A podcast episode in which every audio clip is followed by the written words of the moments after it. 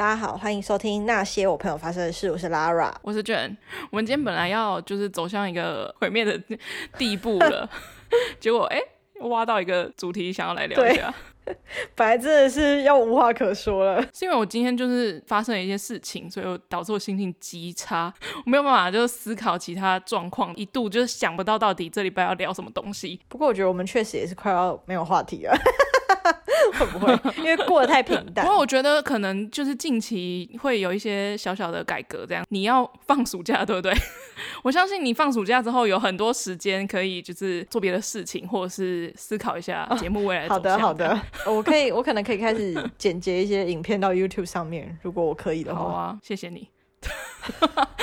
你看起来就是超级不相信我会做这件事的。我我我是没有指望太多啦，只是我因为我最近也是比较懒了一点，在等暑假到来，但总觉得暑假也还是会有一堆事要做呢。暑假很快就过了，就跟我们当学生的时候的每个暑假一样。可恶！今天呢，因为因为觉得最近实在有太多人在结婚，我觉得一方面可能是因为疫情稍微比较趋缓一点。哎、欸，虽然是现在这个状况是好像看起来不是很趋缓，但是比起前几年，好像变成我们的一种日常。之前不是有说我六月要参加一个朋友的婚礼嘛？结果没想到七月又来了一个。嗯，六月那个是以前童军社的那个吗？对对对，六月是以前童军社的朋友，嗯、然后七月是真的是我的高中朋友，所有高中朋友里面第一个结婚的。我觉得我对于这两个婚礼的心情比较不太一样，因为六月的那个朋友就是。之前同军社的真的是有很密集的革命情感，然后七月的那个朋友就是高中还蛮要好的，而且她这个老公是她第一个男朋友，而且是她跟她老公在一起的那个时间，我知道，就是她从高中一路以来，就是我们都不觉得她会是第一个结婚的人，所以她老公跟她是在高中的时候交往的吗？不是，她跟她老公是在大学的时候交往的，因为我大学其中有一年在台北读。然后在台北读的时候，因为我蛮多高中朋友，他们读大学可能大部分都会在北部，所以就有蛮频繁的见面，就是持续维系那个高中时时期的情谊，而且也很长。我跟他两个人一起出去吃饭，所以他从单身，然后到跟他现在这个老公交往，依稀的记得，就是我好像去住他家，还是他来住我家，就是那时候在台北的时候，他还跟我说他在营队认识一个男生，嗯、那男生就是感觉蛮喜欢他的什么之类的，然后但他觉得好像不会跟人家交往，因为他他还没有跟人家在一起过，就是觉得相处还不错，但就是只是朋友，他也不觉得有什么暧昧。反正就是你知道，两小女生的促膝长谈，然后就说哦，他应该是喜欢你了，他应该是要跟你告白什么什么之类的，就是这些种种。那他关于他跟老公有可能会在婚礼上面播放的那一段婚礼影片的内容。我很早就很早就知道了，虽然虽然可能我我我的理解跟他们的理解可能不太一样啊，但我刚好有经过那个时期点，所以我就觉得，嗯，他虽然他后续好像有跟几个高中朋友可能有联系，可是我不知道为什么他跟我的关系就这样子有点断掉了，因为他也不算是一个主动的人。他发布那个结婚讯息的时候，是在我们呃高中有一个赖的那个聊天室，五年前吧，还是几年前，还大学那个时期点，想要约出来见面吃饭而创的一个呃赖的群组。他是把那个就是他的那个婚礼的表单投在那个群组的讯息里，在他的上一篇的的讯息是可能二零一一年之类的，就超久以前那种。然后我就觉得心情有点复杂，我就在想说，好，我要不要去？我觉得那个心情很奇怪，就是六月那个同军社的朋友，我是我连找理由不去都没有想，我就觉得我要去参加，反而是这个朋友让我有点在思考这件事情，犹豫。嗯、对，因为他不是主动来邀请我一个人，你懂那感觉吗？就直接丢一个表单，对，然后是丢在群组里面吗？这样。对，怎么讲？当然，我也填了那个表单。有一点，你觉得这样 OK 吗？我觉得就是省事，为就是他这个行为就是为了省事。我的话会觉得，至少他还挖到了这个群主，他居然还记得这个群组，哎，对。可是那个群主，你顶多也不过才。五六个人而已，应该说你想象中的，以你们以前的好的关系，应该是至少会个别邀请寒暄，会有一个寒暄个几句之类的这种更新近况之类的，对，才对，而不是就是这样丢一个表单，然后连问说，哎，你那天有空吗？要不要来？这种就会让人家觉得说有点没诚意啦，就是这样。但但是我知道他的心情，就是可能就真的也是为了省事，可能有很多事情要忙碌。嗯，可是我觉得我也不知道，可能是每个人的做法不同，因为毕毕竟新人要筹备那些东西是真的很忙，可以理解。但是像我的话，我自己很多大学同学已经结婚的，然后没有很熟的那种。因为没有很熟，所以他们当然不会去私讯我，问我要不要来。但通常大家就是可能会放 Facebook 或是 IG，就统一的就是不打这件事情。那有意愿的人就自己去填嘛。那稍微还不错的关系，像我的前同事，他今年的九月要结婚，然后大概在今年年初还是去年的时候啊，就我们偶然在聊天之类的时候，反正他就有，就是你懂吗？就是他会个别的跟我讲。对啊，我知道。然后就我所知，他邀请的其他的，不管是我的前同事还是在职中的同事，他都是一个一个问，他都没有丢群。对啊，可是即便是他公司现在还在在职中的坐在隔壁的同事，他也是会一个一个问，就他不会丢一个群组，丢一个群组的那个主客关系好像有点对调。如果你一个一个来邀约的话，你是主人来邀约我们嘛，这是基本上的道理。那你丢去群组，然后我们去填那个表单，感觉就是我们决定要不要去。他的心态可能就是觉得，哦，你们决定要不要来都可以。这样会让收到表单的人会觉得说，所以我有去没去你都没差，对吧？因为我可以自由选择，因为你没有很希望我去的感觉。对对，嗯，就是那种，那是一种被邀请的感受啦。也不能说他这样错，因为我相信一定也有人是这样子邀请。是。只是说，客观一点来说，就是给受邀人一个很大的自由，不要有一个压力。可是，如果曾经是高中的时候很好的朋友，也没有交恶什么的，就只是因为时间慢慢渐行渐远的话，我觉得怎么说，以前也是同一群的，也是要个别的邀。而且我在想，那一个群体里面，当然一定会有他熟跟不熟的人。我觉得我还算是那一个群组里面他还算熟的人哦。而且我觉得，当然我应该处于中间的位置，嗯、就是以前曾经很熟，但是有一段时间没联络。当然，那个群体里面也有他现在还持续联络的人。有我在想，那些人有可能。是要当他的伴娘，所以没有特别说什么之类的，因为就是那个程度。我在想啊，因为我知道有几个有去帮他证婚，就是户政事务所对帮他签名的那几个，我觉得可能是我自己想太多，他可能只是出于一个好意的邀约，可是我可能有点过度解读这件事情，因为我觉得我跟他的关系，他应该要来邀约我。虽然我觉得他什么结婚或者是一些人生的一个里程碑，不用特别就是告知我，但我觉得婚礼这件事。事情稍稍的有点做的不够周到，我不太在乎这件事啊。今天在想这件事情的时候，这两个朋友，你要说熟的程度的话，绝对是这个七月跟我最熟的。因为他高中一直到大学，然后甚至我有参与到她跟她现在这个老公的相处的过程，这样子，我也知道她交往的一开始就是甜甜蜜蜜啊，还会听到她传来一些刚恋爱的那个心情，这样。但是我那个时候当然也也没有觉得她会跟这个男友走到现在这里，心情有点有点复杂，真的是有一个朋友要嫁了的那种感觉，展现出了你 I N 什么，展现了 I N F J 感性的一面呢？可能是哎、欸，敏感的一面呢。而且我甚至也不觉得他会跟他那时候的男友就一直走到现在，真的是蛮不容易的，是真的蛮不容易，而且是第一个男朋友，就是跟初恋结婚，这以前会觉得很梦幻、浪漫，但我现在还好，就是是很梦幻，但是就是因为毕竟他们是从学生时代，然后又走到现在快三十，就是一般来讲。如果是学生时代就在一起的人，通常大学毕业两三年内就会结婚了。我们现在这个年纪，距离大学毕业应该也有个七八年了吧？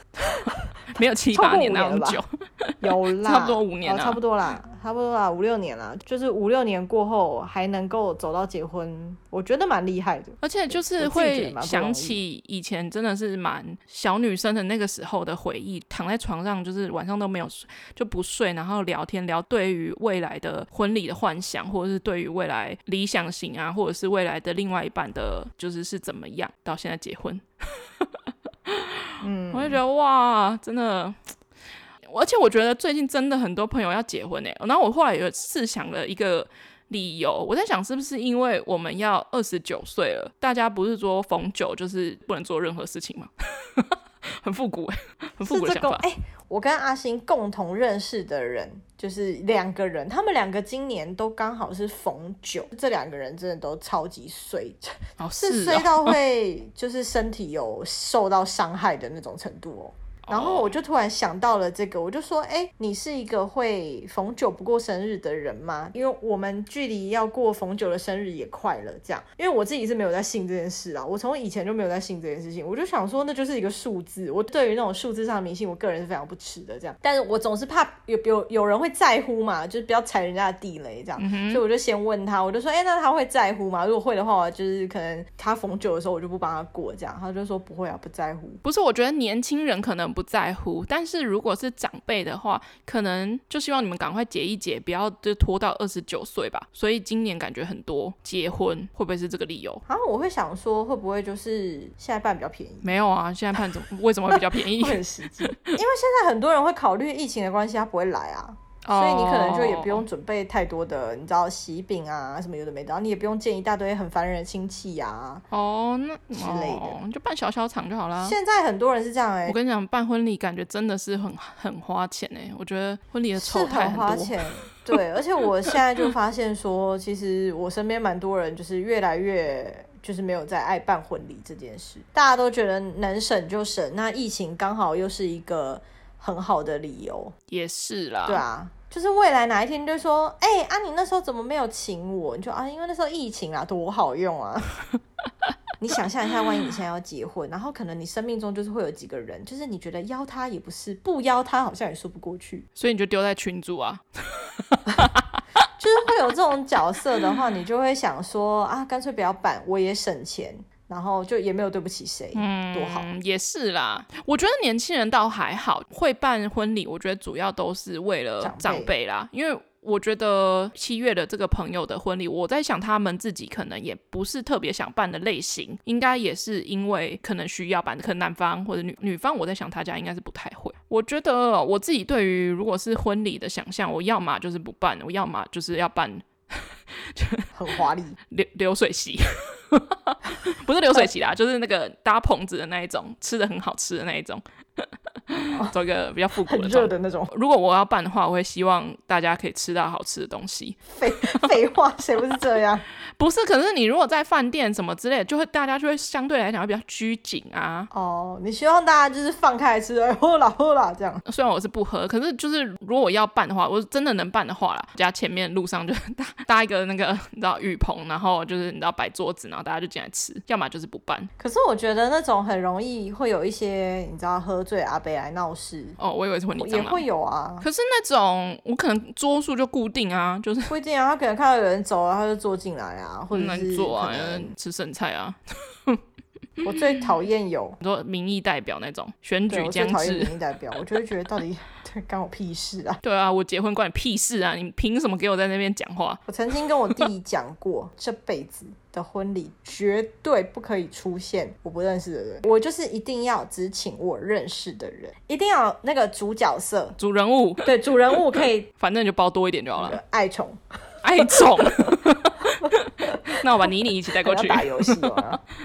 我从小就是很讨厌那种婚礼上面出现陌生人啊，就觉得很尴尬。而且因为对我来讲，我觉得我只要有有没有宴客我都无所谓。我觉得我只要有教堂证婚那一段就好了。对，但我觉得教堂证婚这件事情本身是挺省钱的，而且又有一个意义啊。对你来讲啊，对啊，对啊，就有一个意义在。然后啊，婚重点是结婚嘛，重点又不是宴客。就是我不会办，我宁愿把那个钱就是拿去度蜜月，度三个月之类的。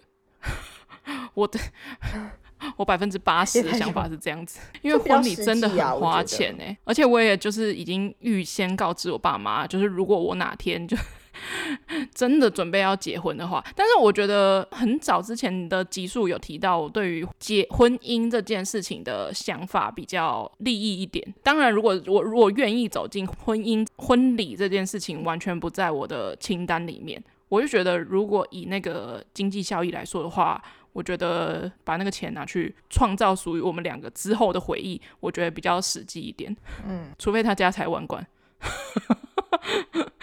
然后他父母要求，或者是他自己本人也想要，那我就无话好说。他如果是独子独孙，那我就没办法。哦，只能妥协。真的，我真的没办法。那我我可能妥协，就是我办一个小小的传统型的。总算很值得办流水席吧？但疫情那么严重，不好吧？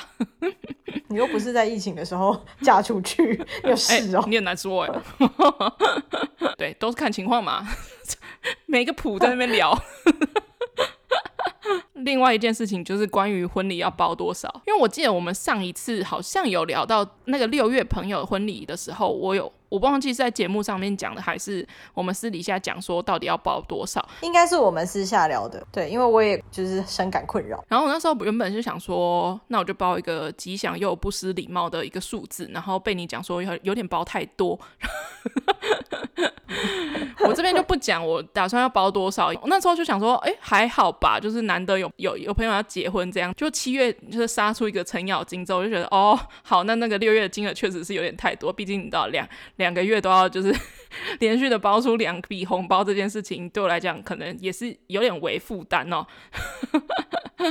但是这个七月的朋友，我就觉得哦很难拿捏那个到底要包多少哎啊，这问题我呢，我之前也是有深感困扰过。我以前有一个算是跟你七月的这个朋友很像的一个朋友，嗯，我们是从国三的时候。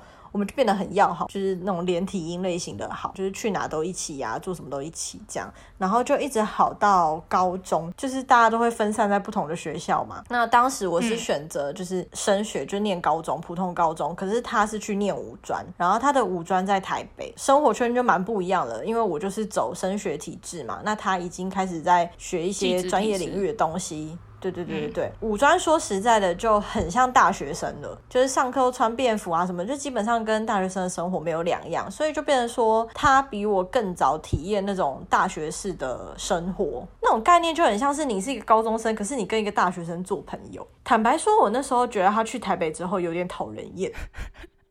你这个定义是台北人都讨人厌，还是没有就他哦？可能外县市去到台北都有一种新鲜感嘛，就是你刚去一个外县市，而且又是又是在高中的年纪。嗯，你想我们大学如果去外县市读，我们都那么兴奋了，你说有点登大人的感觉。对，你要想你十八岁去外县市念大学住宿的时候，你都已经那么兴奋了，何况你只有十六岁、十五岁的时候就去，一定是。更加兴奋的这样，总之呢，我觉得他去到那边之后呢，他就开始认识一些可能台北人，然后可能一些不同县市的人，然后开始这些人就会带他，比如说去体验夜店，去体验一些台北市的生活，打扮也开始不一样，就开始很非常重视打扮，因为他家境还不错，所以本来就是会喜欢有品牌东西的女生。那去到台北之后呢，身边就我那时候听到他跟我的说法是，他们班每一个人都有出国过。哦，我自己会觉得他的家境对我来说就是还不错，就小康蛮有钱。然后他就说他在他们班算是很不有钱的人，被视为平凡。那我自己会觉得，可能他当下没有感受，可是我自己从旁边看，我会觉得说那很重要嘛，就就觉得他好像。被什么东西给蒙蔽住了他双眼。Anyway，总之呢，我们就开始过着不一样的生活。就是我们是几个好朋友，我们都有约好说，每一年我们生日的那个月份一起过生日。因为我们的生日刚好都差两三个月、三四个月这样，所以就差不多一季可以见一次这样。这么精确哦，就差不多春夏秋冬。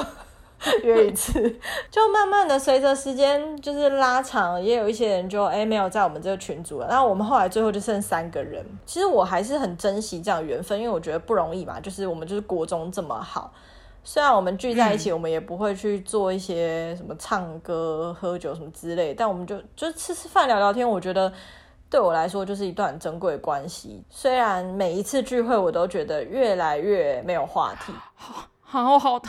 我好讨厌这个感觉哦。他好像就升二季吧，就也很快就毕业就工作。然后另外一个人他是休学，他大学是直接休学，所以工作。三个人都在不同的人生的时区，真的是领域差很多的那种。几次聚会聊天吧，就慢慢的觉得说，好像我们再怎么聊都是这些东西。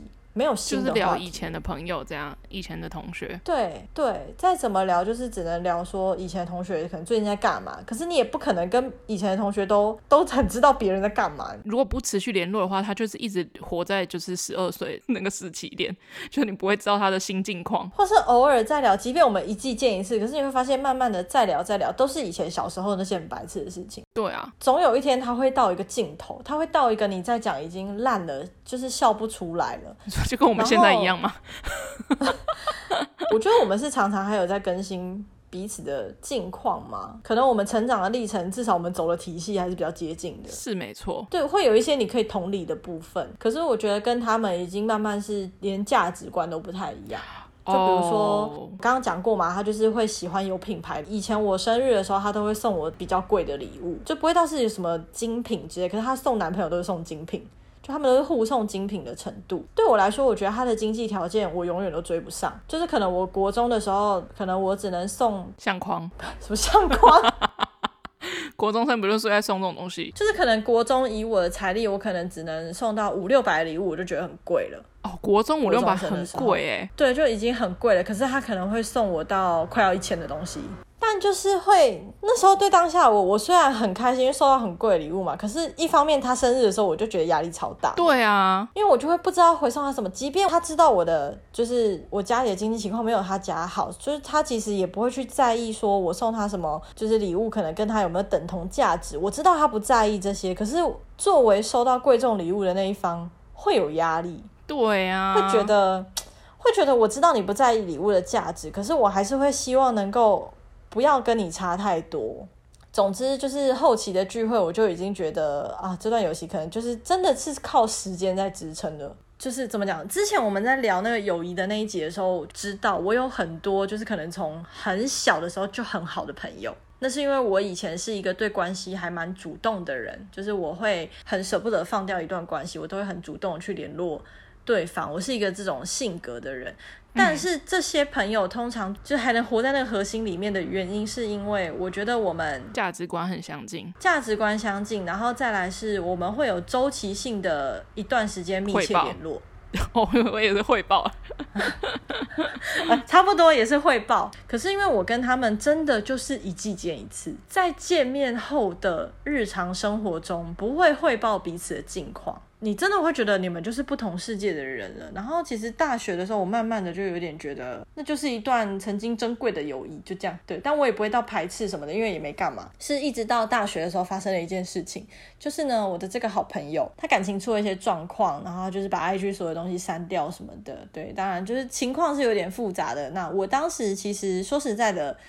按着我的理性跟价值观，我其实没有办法认同他做的那些行为。我那时候就开始对他蛮失望的，因为我传任何关心的讯息给他，他都选择已读不回。然后我就会觉得说，我知道你可能现在情绪情况很不好，嗯、可是就是你应该也知道说，以我的个性，我其实很不能够认同这个当中你做的一些行为。好啊，都不要当朋友啊！我就觉得我已经放下我的一些原则来安慰你，对，来安慰你，你也给我差不多一点这样。对，就是会觉得说，就是我都已经在安慰你了，就是我还是觉得我们的友情大过其他的外在事情，所以我这样子做。嗯、可是你好像很不在意耶，我们就这样子没有联络，他就真的已读不回我，很长一段时间，大概有将近快一年的时候，直到我就是出国去泰国之前，我就想要跟一些好朋友就大家一起吃个饭，就是要。要出国工作了嘛，这样，然后我就约他们。他呢，那时候就是交了一个新男友，他最后就是跟这个结婚。跟这个男友在一起之后呢，礼拜六日都不能约，因为六日都要跟男朋友。嗯、可是你要想，我们那时候都已经出社会了，一般来讲要约吃饭就约六日。那你六日又不能约，那你到底有没有要出来？那我已经跟他讲，我就说就是我要出国了，我直接就讲了这件事情。我也其实要再用这件事情，就在看说我们是不是朋友，就看这一次。真的啊，因为我就觉得，哎、欸，我都要出国嘞，我有可能一去就是我再也不会回台湾，不好说啊。没有，通常出国之前本来就是都会约一个大家约吃饭聊聊近况，毕竟我们两年。就是没办法约。好，你如果真的没时间吃饭，好不好？在我家楼下聊个天也 OK 吧，或是去麦当劳。对啊，对啊，我的个性就是这样的人啊。OK 啊，不用到吃，一定要吃大餐。我重点是我们见面相聚，更新近况，就这样。我就跟你说说我我后续出国的计划如何，那我大概预计什么时候会回来，就，啊、就是聊聊天而已啊。就在我家楼下，就在坐在公园里面，我也很开心啊。可是他就没有来。他就是选择了男友，嗯、然后从那一刻起，我就觉得 OK，我们就是多年以来从学生时代建立的友谊就这样，朋友一生一起走，就是我们以 我们以后就是同学，渐渐 fade out，我们以后就是同学，我们以后不会是好朋友，就是朋友。你曾经是一个我很要好的人，你曾经在我学生时代非常黑暗的时期中，你曾经扶持过我，从那个同心圆里面出去了。那个时候的我们很美好，然后我对他在学生时代给过我的帮助，我是很感谢的。可是。现在的我们就不是好朋友，但也没有闹翻，就只是我在心里就觉得，嗯，就是这个关系要把它往后推一格。总之呢，就这样没有联络。到我去泰国约莫呃半年后，有一天他就直接打视讯电话来，然后我就有点吓到，我就我想说是发生什么很紧急的事，很恐怖，就是要借钱的那个步骤。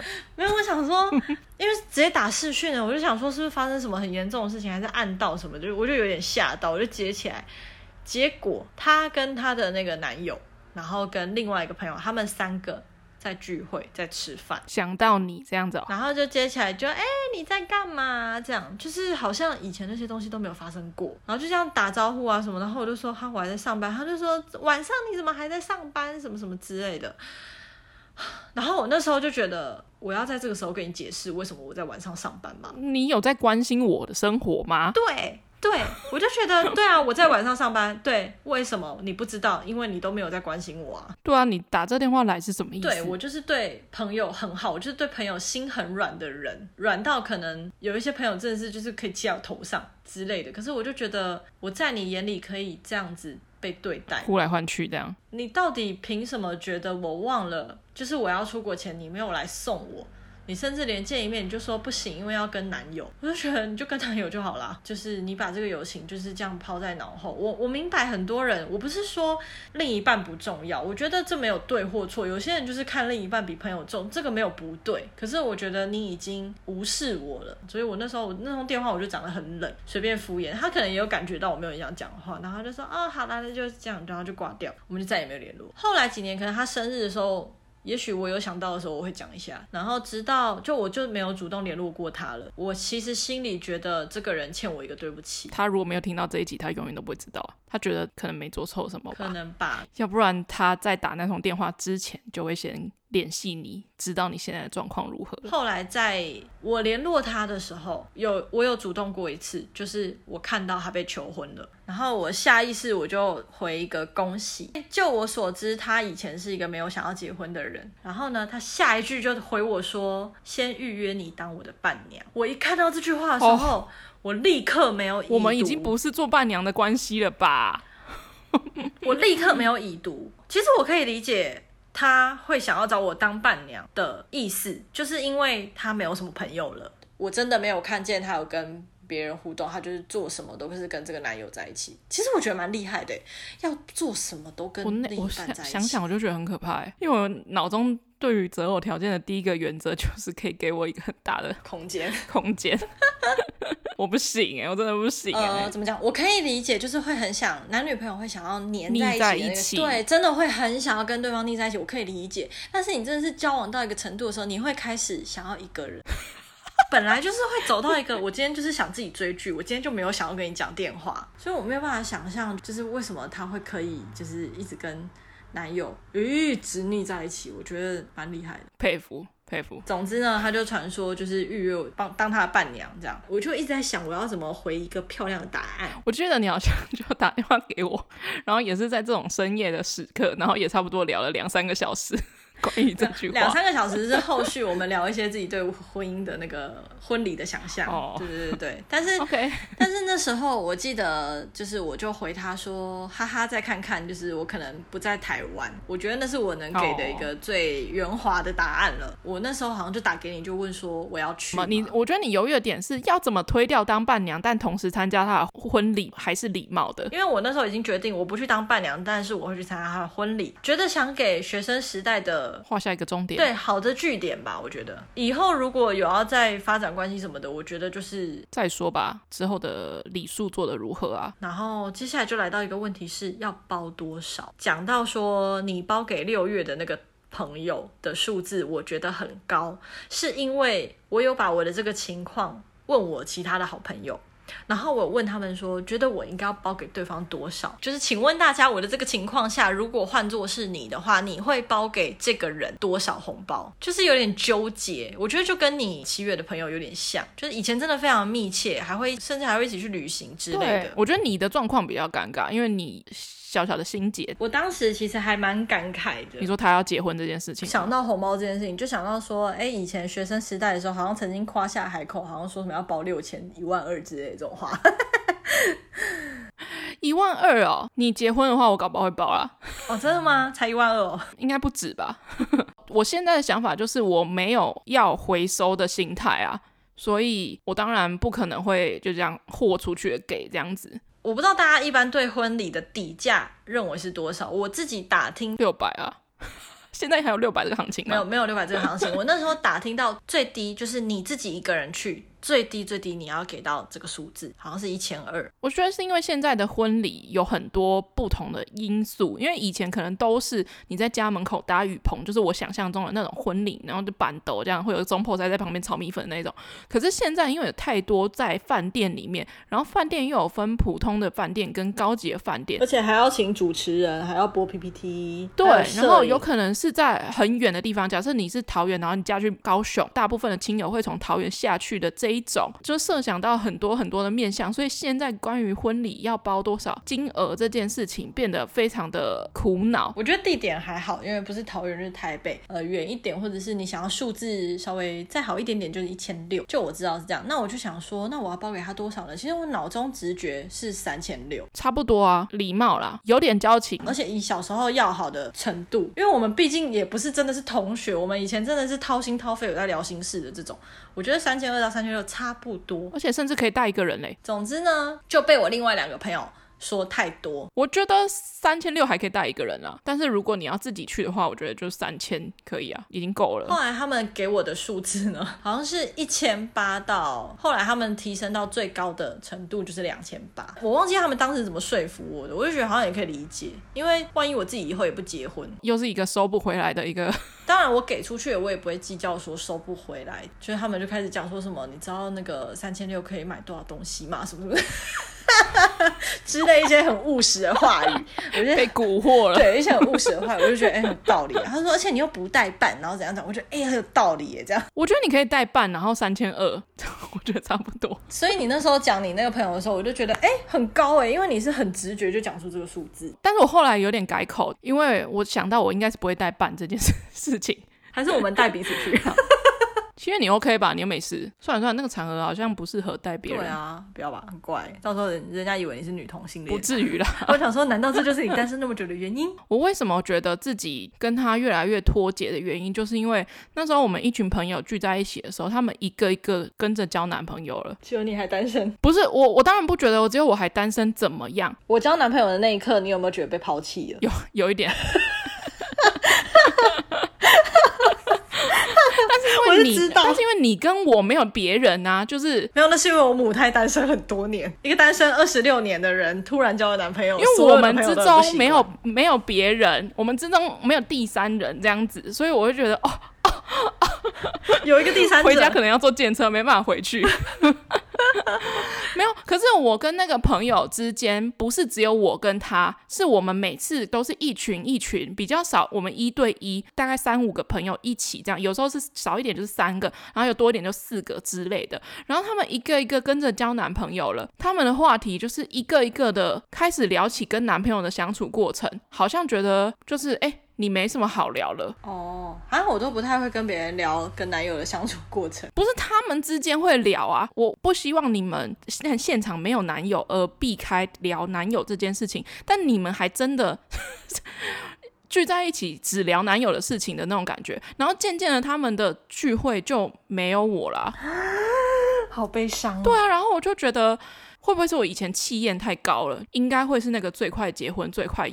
就是交男朋友的人，然后现在就是落得就是单身这这种地步的那种感觉，也不是吧，也不要这样想吧。我自己认识，就是跟一个小我三岁的一个女生蛮好的，然后她男友我也认识。后来他们结婚了，他们的婚礼我还是他们的那个算是小负责人，这样帮他们排一些，没有帮他们排流程。以前可能跟他们两个，还有另外一对大我们比较多岁的夫妻，就我们都是教会的朋友啦，有一个小群组，我们五个可能有一个小群组，然后就会在里面聊一些什么美食啊之类，聊一些垃圾话这样。可是，就是自从他们结婚之后，尤其是有了小孩，我觉得更明显。他们聊的话题都是家庭，都是孩子，被排外了。他们没有在排外，可是是是我自己融不进去了，不是我被排掉，是对对。他们聊的生活，他们讲了很多东西，然后现在对我而言，我能讲的就是我工作上的事情，我交友上面的一些状况，我家庭的一些我没有小孩，没有什么婚姻这些东西可以聊。可能他们在聊就是可能男友或者是另外一半的感情方面的问题的时候，我当然可能会加进去，想要跟他们一起聊。可是我觉得啦。有有可能也是我想太多，但是就是会有一种又没有男友，你会对这个话题有共感吗的那种质疑的感觉。哦。然后渐渐的，我就会从那个开始认真的吃饭，哦、开始认真的吃饭。平常就是对，虽然这个很不不像是我气焰很旺盛的我会做的事情，但是真的是。可是我我必须说，我自己觉得我以前也是面对感情问题，算是气焰蛮高的一个人。我讲的气焰高，不是那种很骄傲，觉得自己一定可以就是交到很好的男朋友还是什么这种。我讲的气焰高，是我觉得我就是宁缺毋滥的那种气焰高。然后我不能理解很多女生为什么会去。在恋爱中做一些我觉得很不理性的一些行为，对。嗯、但是我觉得在谈过恋爱、失恋过后，我才知道自己以前有多么的高傲。就是你没有受过那个伤，所以你真的是没有办法。每个人都失恋过，可是我觉得每个人的失恋的状况都不一样。对，可是你知道我那时候失恋的时候啊，我就跟我一个好朋友，我有一个好朋友，她交过非常多男朋友。而且他是就是可以一直换一直换，永远都一直可以遇到新对象那种。因为他可能有一阵子他就跟我说，我跟某某某在一起了。然后有一次我就真的受不了，我就说，你到底为什么可以一直谈恋爱啊？然后他也一直在想，怎么那么容易跟人家在一起啊？就是很容易就可以交往走在一起，就就可以去爱这样。然后我就觉得很神奇，我都想说，你真的是爱吗？还是你只是空虚之类的？Anyway，总之也不探讨这个问题。他没有想太多吧？在我失恋之后呢？我就突然觉得很佩服他。你说他可以很快的走进下一段关系，这样？我只是很讶异于他为什么能够一直承受这样的伤痛，越挫越勇。哎，我觉得，我觉得可能是因为他对感情的那个深刻程度没有，可能他初恋的时候也是 痛彻心扉。有啦有啦，他有过一段痛彻心扉以后才会变，才变成这样的。对啊，对，我就觉得越挫越勇很厉害，我都没办法。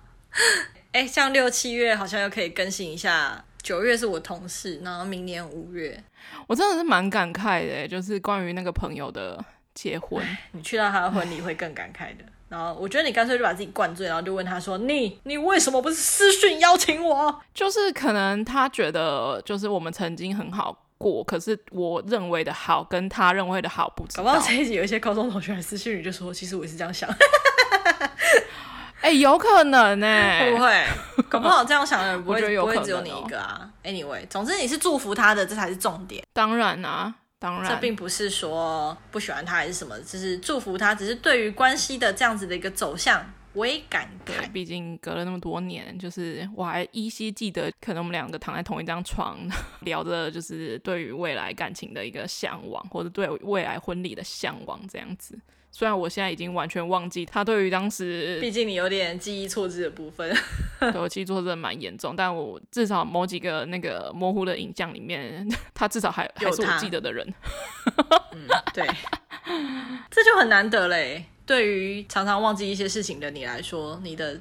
记忆里面有他，欸，那就代表他占了我人生当中一个蛮长的篇章啊。对啊，哇，至少是六七年啊，从高中然后就是上课下课，他也是我吃便当的其中一员啊。我还去过他家啊。